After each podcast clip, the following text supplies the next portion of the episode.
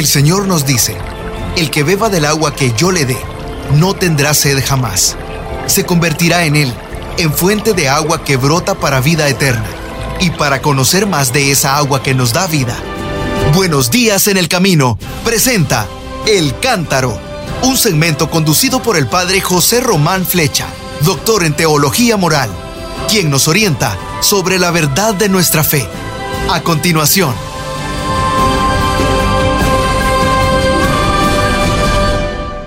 Queridos hermanos, queridas hermanas, soy el Padre José Román Flecha, de la Diócesis de León, en España, hablándoles desde la ciudad de Salamanca. Hoy es miércoles, día 12 de enero del año 2022. Y el Santo Padre ha celebrado su audiencia acostumbrada en el aula Pablo VI y hoy ha sido la catequesis número 7 sobre San José, deteniéndose especialmente en su trabajo, San José como carpintero. Pues bien, el Papa nos dijo que los evangelistas Mateo y Marcos definen a José como carpintero u obrero de la madera. Sí, la gente de Nazaret, escuchando a Jesús, se preguntaban, ¿pero no es este el hijo del carpintero?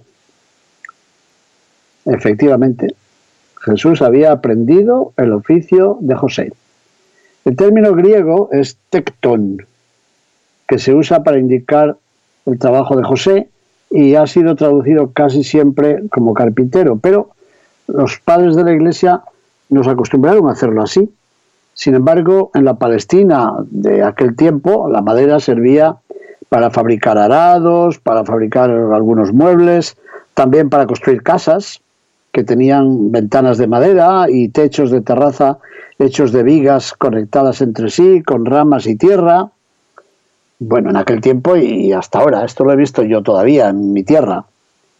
Así que el carpintero era una calificación genérica que indicaba a los artesanos de la madera, pero también a todos los trabajadores que se dedicaban a actividades relacionadas con la construcción.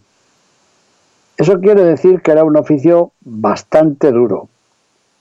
Había que trabajar con materiales pesados, como madera, piedras, algo de hierro, seguramente. Y desde el punto de vista económico, seguro, seguro que no ganaban demasiado. ¿Por qué lo sabemos? Por el hecho de que María y José, cuando presentaron a Jesús en el templo, ofrecieron solo un par de tórtolas dos pichones, según cuenta el Evangelio de Lucas en el capítulo 2, versículo 24, y esa era la ofrenda que se prescribía y se permitía a los pobres, según el libro del Levítico. Así que ellos eran conscientes de su propia pobreza. Bueno, pues bien, Jesús, adolescente, debió de aprender del Padre este oficio. ¿Dónde he visto yo algo parecido? ¿Dónde, dónde, dónde? Ya sé, en Flagstaff, estado de Arizona, al lado de la iglesia antigua, que ahora se ha prestado a nuestros hermanos griegos ortodoxos, hay una especie de capilla al aire libre, abierta, que es una especie de reproducción, un poco imaginada, del taller de Nazaret. Muy interesante. Seguro que se puede encontrar en internet. La capilla de José Obrero y Jesús Aprendiz en Flagstaff, Arizona. Bueno, pues allí está también Jesús joven, manejando la madera cerca de su padre. Bueno, y en mi propia ciudad de León tenemos una hermandad de Jesús Divino Obrero, con la imagen hermosa, bellísima, eh, esculpida por Víctor de los Ríos allá por el final de los años 50, porque yo recuerdo cuando fue eh, inaugurada y fundada esa hermandad y cuando fue puesta al público aquella imagen. Bueno, y después hay otras muchas que he visto por el mundo. Jesús adolescente como aprendiz del oficio de José. Bueno, por eso cuando de adulto empezó a predicar, sus paisanos se preguntaban, pero con un asombro que era casi escandaloso, ¿verdad? ¿De dónde le viene a este esa sabiduría y esos milagros? ¿Pero dónde? Solo les faltaba preguntar, pero si no ha ido a ninguna universidad. De hecho, se escandalizaban a causa de él. ¿Por qué? Porque era el hijo del carpintero, pero hablaba como un doctor de la ley y se escandalizaban de eso. Les extrañaba.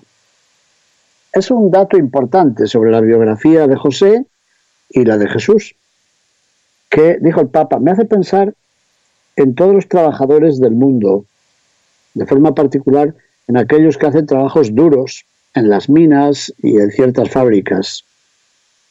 Y también en aquellos que son explotados con el trabajo en negro, las víctimas del trabajo. Y dijo, hemos visto que en Italia últimamente ha habido varias, es verdad, y en todas partes.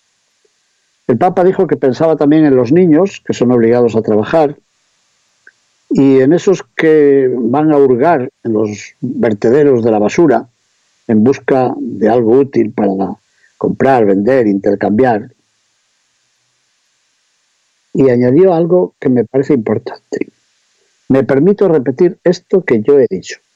Los trabajadores escondidos, los trabajadores que hacen trabajos duros en las minas y en ciertas fábricas, exigen que pensemos en ellos en aquellos que son explotados con el trabajo en negro, en aquellos que dan el sueldo de contrabando a escondidas, sin derecho a la jubilación, sin derecho a la seguridad social, sin derecho al tratamiento médico, sin nada.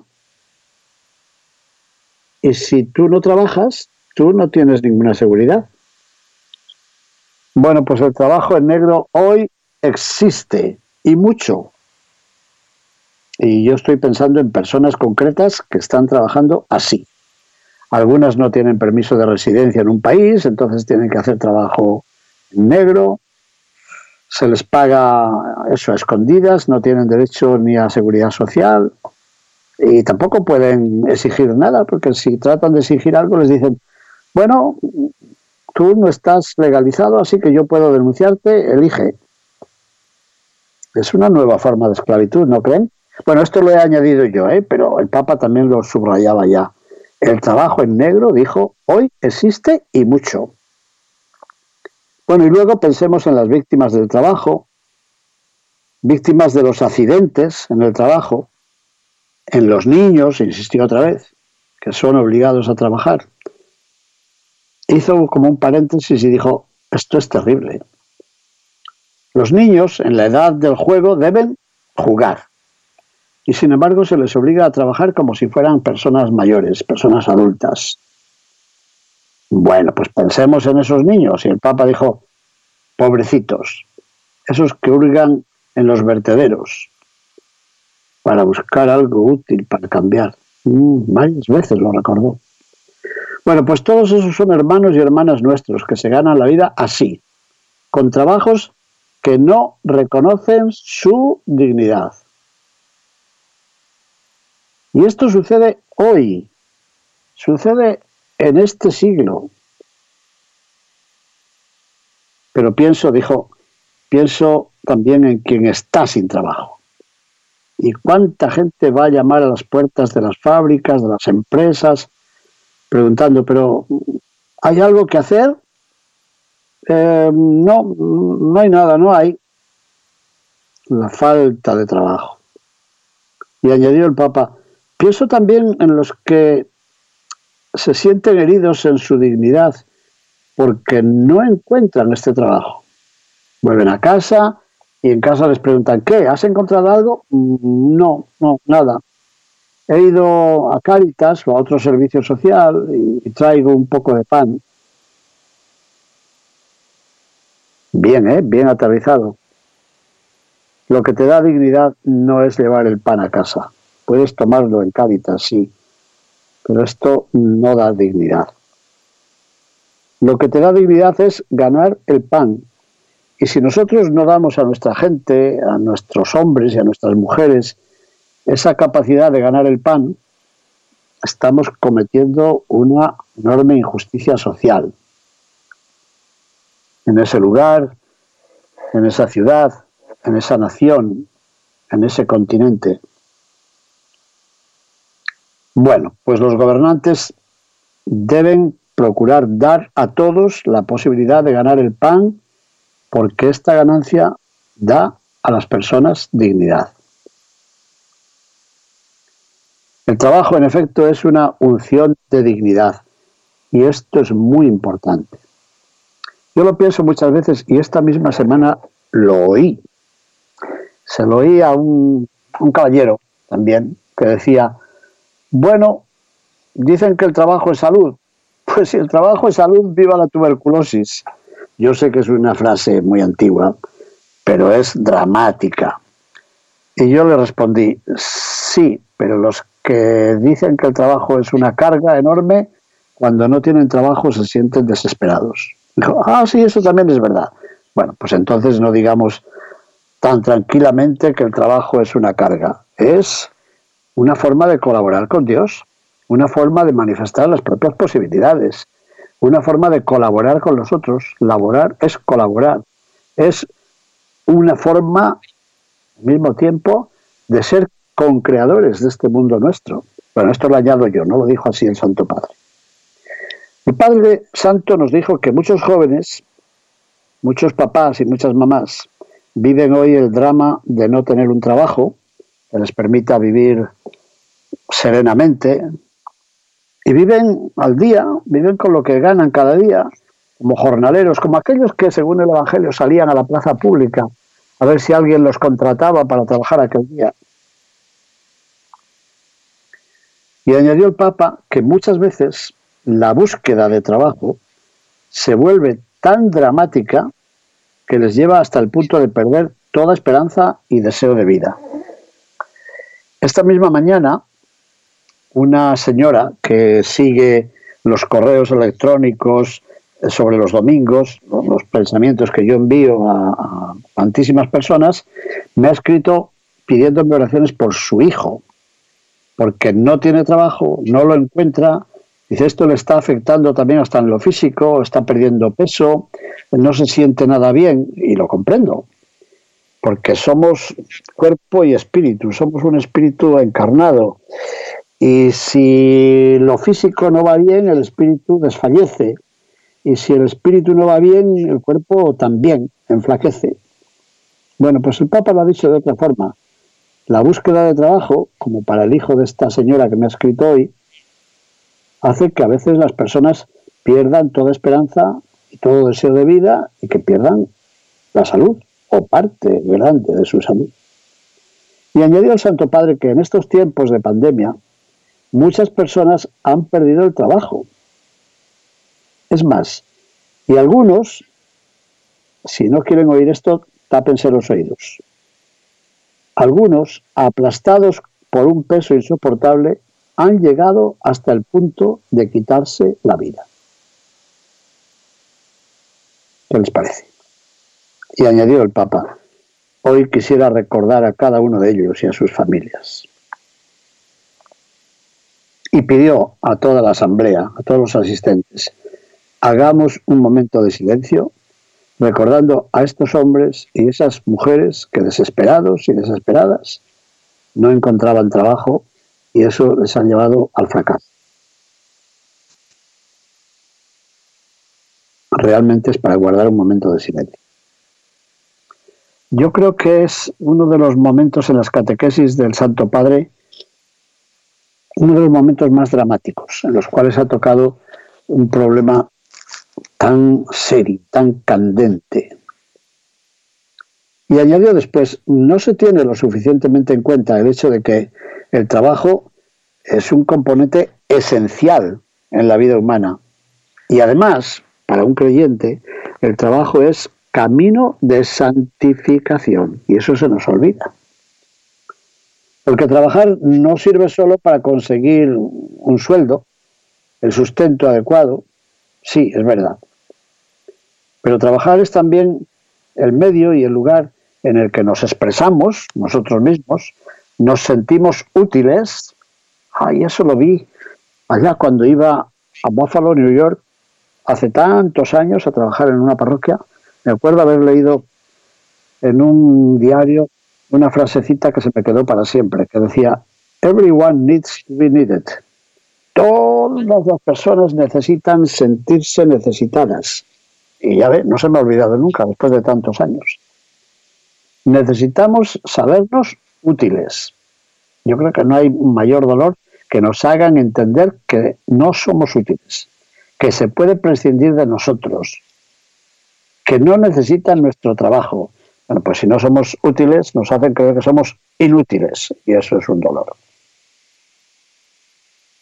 Bueno, pues el trabajo es un lugar en el que nos expresamos, nos sentimos útiles, aprendemos la gran lección de la concreción, de concretarnos en algo muy especial y nos ayuda, ayuda a que la vida espiritual no se convierta en una idea, en una nube, en un espiritualismo, en una huida. No, no. Pero, lamentablemente, añadió él, el trabajo a veces se convierte en un rehén de la injusticia social. Es decir, somos cautivos de la situación, como hemos dicho antes.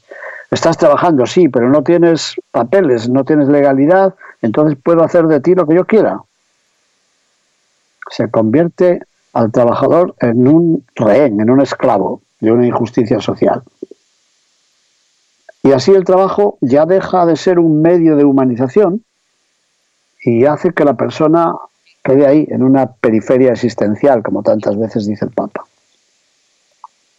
Y añadió, ¿y nosotros? Muchas veces me pregunto, ¿con qué espíritu hacemos nuestro trabajo cotidiano? ¿Cómo afrontamos el esfuerzo? ¿Vemos nuestra actividad unida solo a nuestro destino o también unido nuestro trabajo al destino de los demás? ¿Entendemos el trabajo como una forma de expresar nuestra personalidad? Esa personalidad que tiene mucho que ver con la relación con los demás. No se nos olvide que el trabajo es también una forma para expresar nuestra creatividad.